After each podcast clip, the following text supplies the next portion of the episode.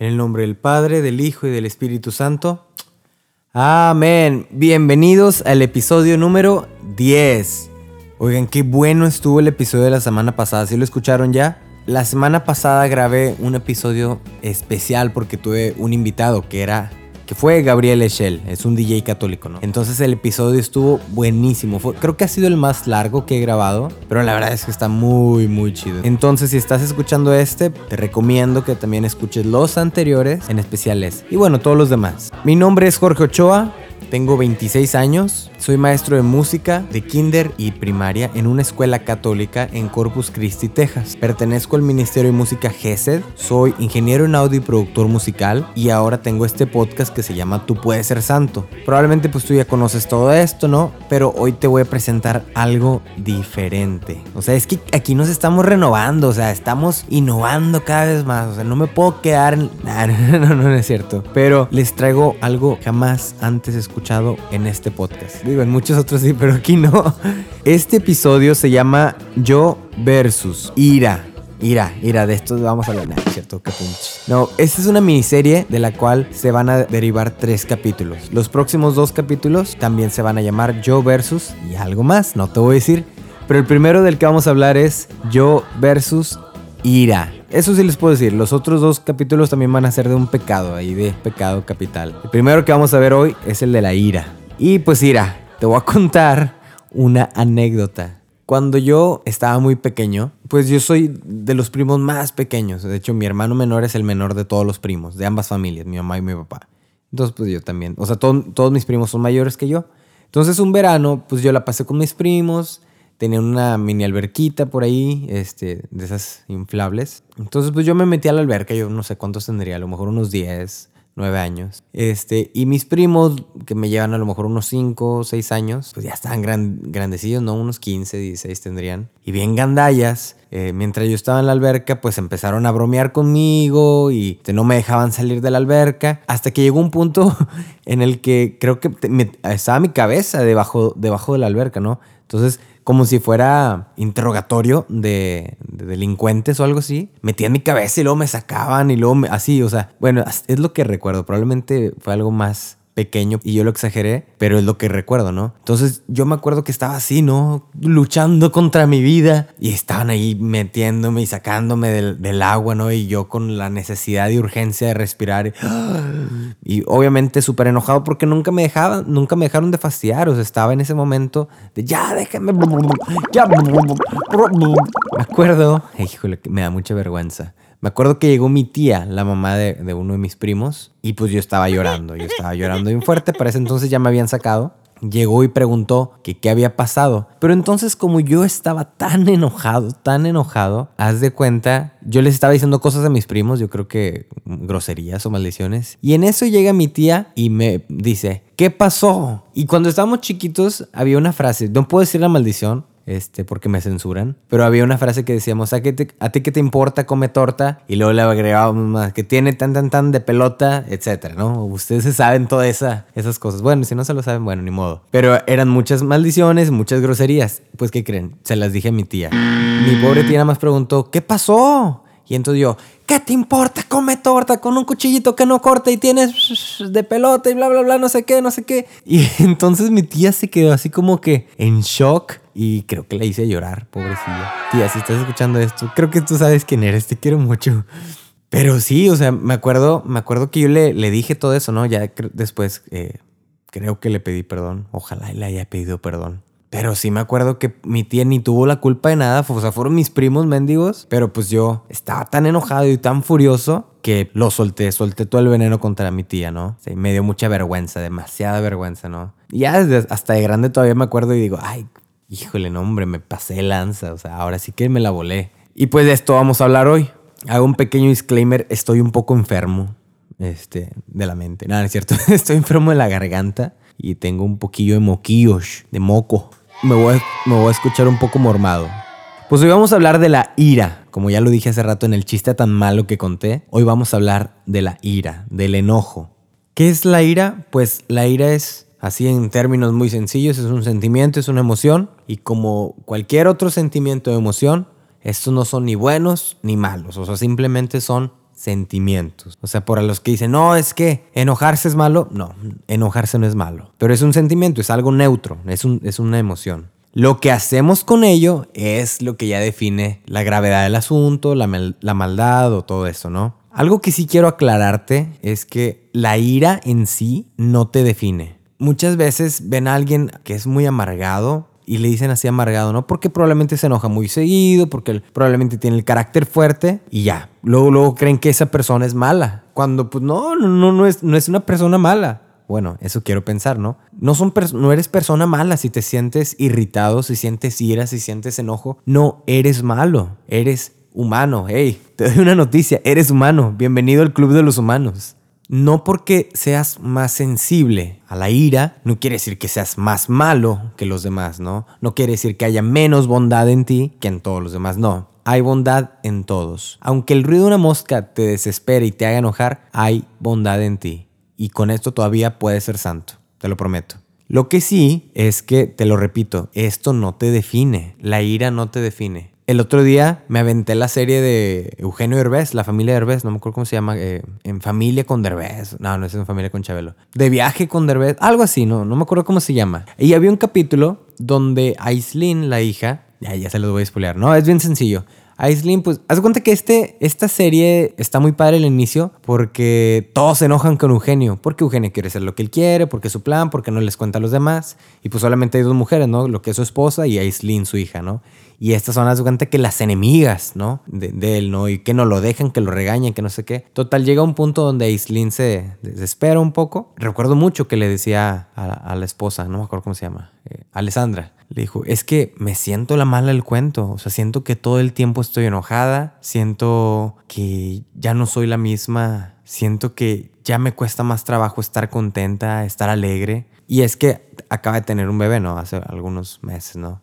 Entonces dice, ¿acaso eso pasa cuando tienes un hijo o cuando estás un bebé? Y llegó en ese momento que me puso a pensar, wow, o sea, está tan afectada de momentos de ira, de momentos de que le han irritado, que empezó a creer que eso era preguntaba, ¿es que acaso ese es el camino? O sea, las mamás estamos designadas a ser las malas del cuento. Pues no, no, probablemente por las circunstancias que se viven en la familia, en cualquier familia, en la tuya, en la mía, la mamá tiende siempre, o en su mayoría, a ser la que se enoja, ¿no? A veces es el papá, eh, infinidad de cosas, ¿no? Pero eso no te define. Yo me peleo, yo creo que soy el que más se pelea con mi mamá. De mis dos hermanos, yo soy el que más se pelea con mi mamá. ¿Por qué? Pues porque los dos tenemos el carácter muy, muy parecido. ¿Eso quiere decir que mi mamá es mala? Claro que no, mi mamá es súper, súper bondadosa. Pero lo que no tienen idea, de verdad. Pero pues ella y yo chocamos. Chocamos y a veces eh, no sabemos decirnos las cosas bien, a veces no queremos soltar uno al otro este, les tira y afloja, etcétera, ¿no? Intervienen otros factores. Pero el hecho de que nos enojemos o que ella sea más fácil enojarse que yo, pues no quiere decir que ella sea mala y que yo sea un desgraciado, ¿no? Pero el punto es eso, que la ira no te define. Y justamente pregunté en mis redes sociales qué situaciones son las que hacen que te enojes. Y la verdad es que hubo unas muy interesantes, ¿no? Muchos, muchas personas la verdad consideraron en decir que me digan mentiras. Ok. Una persona me dijo que hagan ruidos al comer. Este, eso, eso también es un poco molesto. Por favor, no lo hagan. Varias personas me dijeron del desorden, que el desorden les molesta, que haya desorden en su casa. Gente me dijo que las direccionales, que no las pongan en el tráfico, la irresponsabilidad. Muchos me dijeron de la irresponsabilidad en diferentes aspectos, desde la iglesia, en el trabajo, o sea, que digas sí y que no cumplas. Otras personas me respondieron que les enoja mucho como las injusticias sociales, ¿no? O sea, cosas como el aborto, cosas como maltrato, etcétera, ¿no? Y otras personas me contestaban que les molesta cuando el otro no quiere darle la razón o cuando está equivocado y no quiere aceptar que está equivocado. Todas estas razones serán válidas o no serán válidas. Probablemente desde el punto de vista del enojado, del enojón, pues uno puede decir, no, pues claro que sí es válida, ¿no? A mí, la verdad, aquí en, confianza, eh, en confianza, y un chorro de gente que lo va a escuchar. Eh, una cosa que a mí me molesta mucho, este, y trato cada vez de lidiar un poco más con ello, es que me digan que me van a decir algo y no me lo digan. Ah, no, no, no, no. Haz de cuenta que ese es mi punto débil, ¿no? Que me digas, Jorge, tengo que hablar contigo, pero el martes, el martes, y estamos a viernes, ¿no? ¿Por qué? Porque todo el fin de semana voy a estar pensando en eso, en qué me quiere decir esta persona, ¿no? O que me digan, ay, te tengo un secreto, ¿no? O te tengo un chisme. Los chismes no son buenos, eh. paréntesis, los chismes no son buenos, ¿no? Pero el que me digan, te tengo que decir algo muy importante, pero te lo digo en la noche. Oh, su nombre, no manches, o sea, entonces no me digas que me vas a decir algo. Y peor tantito, cuando te dicen, te tengo que decir algo, no, mejor no. Híjole, no, no, no, no, no. Eso, eso de verdad a mí me molesta mucho, me pone muy impaciente. Pero enojarse será parte del proceso de ser santo, sí o no. ¿Tú qué piensas? Pues para eso te voy a contar una historia del mismísimo Jesús de Nazaret. Jesús de Nazaret, dice la, la palabra en Juan, en 2, Juan capítulo 2, que subió a Jerusalén y encontró en el templo a los vendedores de bueyes, de ovejas, de palomas y que cambiaban ahí cosas, ¿no? Y pon mucha atención porque dice que hizo un látigo de cuerdas. Imagínate ese momento, ¿no? Llega Jesús al templo, ve ahí todo el, mercado, eh, pásele, pásele, lleve su güey, lleve su no sé qué, no sé qué, bla, bla, bla. Jesús, no sé si tranquilamente, ¿no? Eso no lo especifica, pero de tal grado que tuvo que agarrar unas cuerdas del suelo y hacer un látigo. O no sé si del suelo, a lo mejor de su, de su ropa que traía, se deshilachó algunas ahí e hizo un látigo. Imagínate eso, hizo un látigo. A mí, a mí me resulta impresionante que haya hecho un látigo, ¿no? O sea, tan enojado estaba. Y entonces empezó a decirle a todos que pues se fuera, ¿no? Que su casa era casa de oración, que lo habían convertido en una cueva de ladrones, que aquí no era para andar haciendo comercio. Dice que los, les dijo a todos que se fueran, tumbó las mesas, tiró el dinero, en fin, hizo todo y un show. Pues sí, Jesús también se enojó. Jesús se enojó. Imagínate, si Jesús se enojó, pues con mayor razón no nos vamos a enojar tú y yo. Y de hecho, si te vas a algunos versículos antes, dicen que Jesús tenía hambre, e iba pasando por una higuera, un árbol de higos. Entonces fue y como no y no encontró higos. Entonces, como no encontró higos, dice la palabra que maldijo la higuera y al día siguiente la higuera se secó. O sea, yo creo que ese día probablemente Jesús, no sé, a lo mejor en la noche cuando estaba durmiendo se levantó y se pegó en el dedo chiquito y amaneció de malas. Y luego se le juntó con el hambre. Y luego con el hambre, este, con el hecho de que no había higos, ¿no? Y para colmarla, llegó al templo que pues él amaba tanto y estas personas estaban vendiendo todo esto. Pues sí, si a Jesús le pasó, también a ti te va a pasar. También habrá veces en que no sabes ni cómo ni por qué, no hiciste nada y amaneciste de malas. Amaneciste de malas. Y pues, ¿qué le puedes hacer? Sí, puedes hacer muchas cosas. Yo te voy a dar un tip bueno, más bien te voy a dar como una clavecilla que yo mismo me inventé. Es un acróstico. La palabra preces. Preces son oraciones, ¿no? Pero te voy a explicar cada letra. ¿Por qué? Para que cuando te, cuando te enojes puedes recordar esto. La P. La P es qué provoca que me haya enojado. O sea, básicamente qué fue lo que hizo que me enojara, ¿no? Ya sea que alguien te dijo algo, se te metieron en el tráfico, te pegaste en el dedo chiquito, no había comida en el refrigerador. Yo te cuento esto sobre la ira porque yo lo he vivido. Y como les decía antes, yo les comparto lo que a mí me sirve, lo que yo he encontrado como mi propia medicina, que a mí me funciona. Y te la comparto por si te funciona también a ti. La P que provoca que me haya enojado. Cada que estés así como enojado o que te empieces a enojar, empieza a pensar en esto. Preces. P. ¿Qué provocó que me enojara? Y ponte a analizar bien, ¿no? A veces es algo muy simple contestar esta pregunta, ¿no? La segunda pregunta o la segunda letra no es tan fácil de distinguir. La R, razón. No es lo mismo. ¿Qué te provocó y cuál es la razón? Porque, por ejemplo, ¿qué provocó que me enojara? Bueno, provocó que me enojara que me dijeran gallina. Probablemente la otra persona estaba bromeando. Pero ¿cuál es la razón por la cual me enoja? Me enoja que me digan gallina porque cuando yo estaba en la secundaria, los niños me decían gallina. Alguna cosa así, ¿no? O cuando yo vi la película de un viaje al futuro, decía, no me digas gallina. Pues no sé, yo también me enojé que le dijeran gallina y desde entonces me enojo cada que me dicen gallina, ¿no? Y entonces tienes que distinguir cuál es la razón. ¿Para qué? ¿Para saberlo nada más? No, para empezar a sanarlo, para empezar a atacarlo, para empezar a, abordarlo correctamente, ¿no? Y decir, ok, gallina, eh, me están diciendo gallina. ¿Soy una gallina? Pues, pues no. ¿Qué puedo hacer? Pues, pues puedo trabajar en eso. O sea, empezar a, a pensar con madurez. O sea, también tener esta parte del sentido común, ¿no? Que entre en el momento exacto a poner las cosas en balance. Dice Martín Valverde una vez, cuando estés muy enojado, no tomes decisiones. Y cuando estés muy, muy feliz, no prometas. Entonces, en este caso, cuando estés muy, muy enojado, evita por cualquier modo hacer, tomar alguna decisión, eh, tomar alguna medida extrema, porque probablemente cuando ya se te pasó el enojo digas, ah, creo que sí me pasé el lanza tantillo, ¿no? Entonces, acuérdate, la R, ¿qué es la razón? ¿Cuál es la razón? ¿Qué fibras tocó en mí? Ponte a pensar en eso, ¿qué fibras tocó en mí? Aparte de ira, ¿qué más sentí? No, pues me sentí traicionado, ¿no? Pues me sentí triste, me sentí, me sentí agredido porque pues esta persona es de mi confianza y ponte a pensar, así, o sea, trata de encontrar un poquito más, o sea, que no, que sea nada más la ira, sino que puedas seguir encontrando más cosillas que te puedan llevar, pues básicamente a, a terminar esta ira, ¿no? A pasarlo.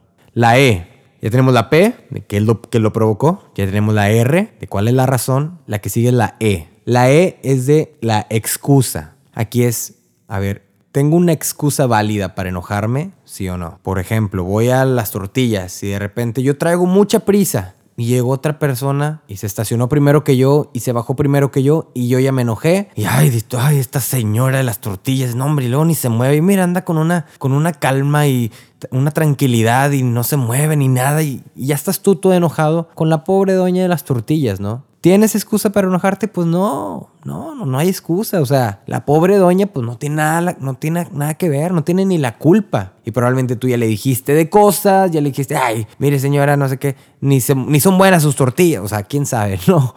También tienes que ponerte a pensar en esto, ¿no? Otra vez que entre el sentido común y te diga, ok, tengo una buena excusa para enojarme, sí o no. Probablemente sí la vas a tener, ¿no? Me robaron la casa. Ah, pues claro, tienes muy buena excusa para enojarte. Otras veces no la tienes. Y sé justo, sé maduro, madura y pues di, no tengo excusa para enojarme. Eso te va a ayudar mucho porque al verte como, al quitarte esa barrera, ese mini escudo que tú mismo te pones, que a veces nos decimos, no, es que como no me voy a enojar si no sé qué, no sé qué, no sé qué, claro que me enojo, es que yo soy así, mucha gente, a mí en lo personal no me gusta, me enoja, ¿no es cierto?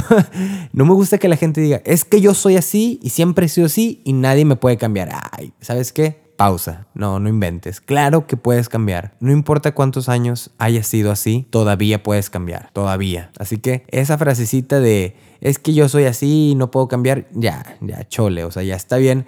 Está bien quemada la frase, ya no casa, ni, ni, da risa, ni, ni sirve. Ya.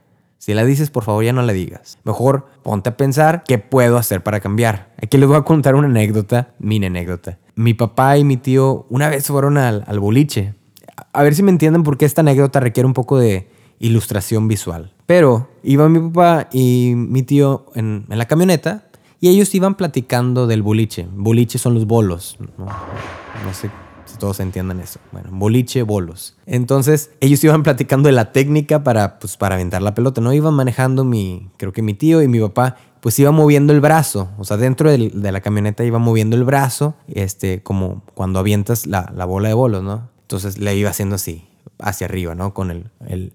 Trataré de ser un poco explícito, moviendo el brazo hacia el frente y hacia arriba, doblando el codo, ¿no? Y luego mi tío decía, no, es que es así, pum. Y él lo hacía también. Y luego mi papá, no, es que es así. Entonces ahí se veía el movimiento de brazos. Llega, llegan a un semáforo en rojo y están ellos moviendo los brazos y todo esto. Se les empareja una camioneta, voltea y les empieza a decir maldiciones, les saca el dedo y les hace una maldición que es muy similar a como cuando avientas los bolos, ¿no? Que le levantas el brazo, ¿no? Y mi papá y mi tío se quedaron como, ¿qué pasó? ¿Qué hicimos? ¿Le chocamos, no? Pues, ¿qué crees? La otra persona estaba fuera de contexto y creyó que se le estaban mentando, o sea, creyó que le estaban diciendo cosas, ¿no? Y mi papá y mi tío estaban hablando de bolos y boliche, pero la otra persona a lo mejor tuvo un pésimo día, tuvo mal, eh, le fue mal en el trabajo y cuando llegó este, al semáforo, pues el pobre vio a mi papá y a mi tío levantando los brazos y dijo, ah, estos vatos me están diciendo cosas, pues yo también les voy a decir, ¿no?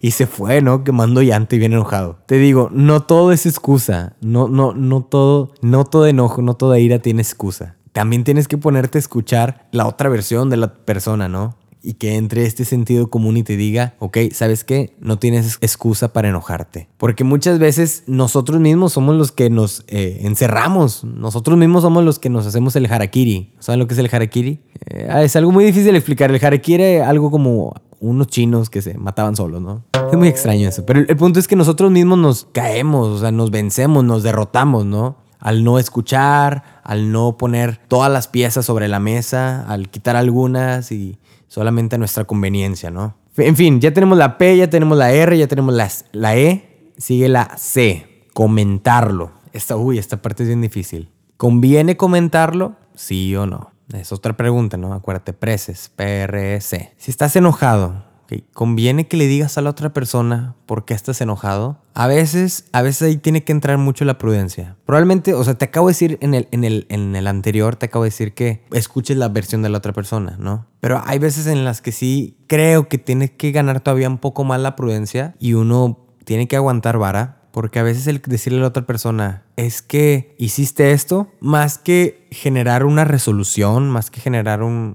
un ambiente de perdón, puede generar algo totalmente contrario. Una pelea, puede generar una discusión, puede generar este, silencios, etcétera, ¿no? Lo debo de comentar, le debo decir a la otra persona que estoy enojado o no. Esa, esa pregunta sí hay que hacerla con prudencia. Probablemente la, la, respuesta es sí, ¿ok? Entonces también otra vez entra la prudencia. ¿Lo debo de hacer ahora? Probablemente no. A mí me pasa mucho que yo me enojo y me dura tres minutos, cinco minutos. Cuando me enojo con mi mamá, cuando nos peleamos mi mamá y yo, pues a mi mamá le duran horas, horas y a mí me dura cinco minutos. Entonces muchas veces me ha pasado que discutí con mi mamá.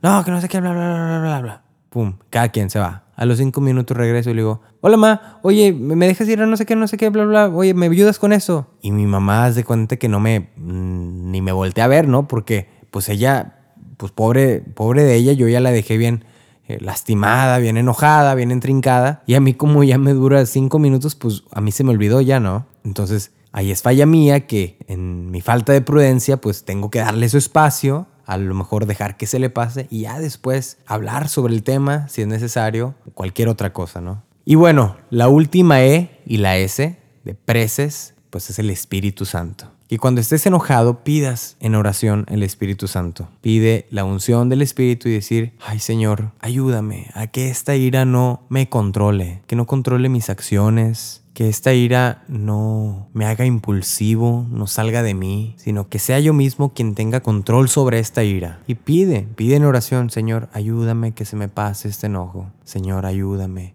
dame la paz, dame calma, dame templanza, y empieza a pedir en oración, en oración. Eso, es, yo creo que es la parte, una de las partes más importantes, pedirle al Señor que te regale esa, esa paz. Puedes también, aparte de pedirle al Señor, puedes recordar cosas que te dan paz, ¿no? Puedes buscar momentos que te han pasado. A mí muchas veces que me, me siento muy enojado, una hago oración, segunda toco, toco guitarra, toco el piano, toco algo, ¿no? Y empiezo así nada más a sacarlo, sacarlo en la música, pum, pum, pum. A veces salen rolas bien chidas o me salgo a caminar, veo árboles, veo pajaritos, veo todo, ¿no? Y ya, mi corazón se va serenando, ya, me voy calmando y ya, regreso tranquilo. Pero esto es parte de esta petición al Señor, ¿no? Dice en Efesios 4, si se enojan, no pequen. No dejen que el sol se ponga estando aún enojados, ni den cabida al diablo. Aguas, ¿eh? esto es para los matrimonios. Si te enojas, no peques. Acuérdate. Si te enojas, no peques. Acuérdate todas estas, estas que te dije. Preces. P. ¿Qué lo provocó? R. ¿Cuál es la razón? E. ¿Hay excusa? C. ¿Debo comentarlo? ES. Pide la oración al Espíritu Santo. Y curiosamente, la verdad, todo esto yo me lo inventé de lo de las preces. Es una buena palabra, ¿no? Para recordarlo. Press en singular es press, no, no express de, de café, es press con Z. Y resulta que el significado de press es honor, estima o consideración que se gana por una acción gloriosa. Qué padre, ¿no? Yo solito saqué esto, ¿no? Entonces estoy muy orgulloso de mi juego de palabras. Gracias, gracias, gracias, gracias. Cuando logras dominar todo esto, tienes esta press, este honor, este, este premio. ¿Cuál es el premio que ganas? Chin, chin, chin, chin. Paciencia. Cada que tú dominas la ira, estas rabietas, vas creciendo en paciencia. La paciencia significa tener autodominio cuando uno no puede controlar la manera de actuar de una persona o cuando las cosas no salen como se quiere. Ser paciente es ser sereno y tolerante frente a las dificultades. Tener paciencia significa esperar, soportar sin alterarse una demora o una situación molesta. Y dice en Proverbios 14, el que es paciente muestra gran discernimiento, el que es agresivo muestra mucha insensatez. Te lo voy a decir otra vez, pon mucha atención. El que es paciente muestra gran discernimiento, muestra que pudo vencer a la ira con estas, este juego de palabras preces, o sea, con estos cuestionamientos que te vas haciendo. Sin embargo, el que es agresivo muestra mucha insensatez, muestra que probablemente no le interesa los sentimientos de la otra persona, muestra que probablemente se siente superior a las demás personas. Cuando te dejas llevar por ella, muestra que solo estás pensando en ti, quieres satisfacer esa necesidad tuya, entonces no te importa llevarte los que están en medio con tal de tú lograr lo, lo que quieres. Muestra insensatez el que es agresivo. Y pues les voy a contar una de las historias darks de mi vida. Cuando estaba en secundaria,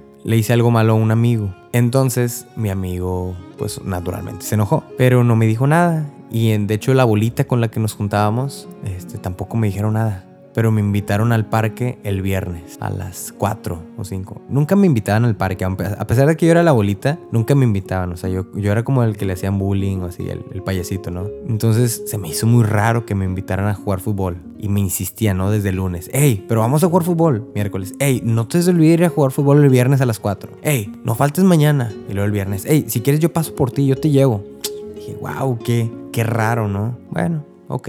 Yo ya sabía más o menos a dónde iba el asunto, ¿no? Dije, algo aquí me están tramando. Pero la verdad es que mis ganas de jugar fútbol eran mayores, ¿no? Entonces me llevé a mi hermano a que me acompañara. Mi hermano es menor que yo.